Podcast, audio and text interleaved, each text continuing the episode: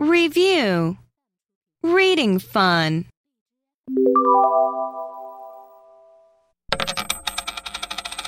I will not spend my lucky money. Tony will try to ride the big bike. Wendy's puppy is too big to carry. I'll not give Polly a penny for the lily.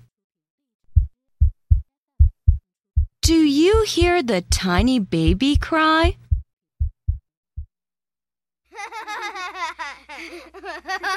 Randy and Sally are silly and funny when they are happy.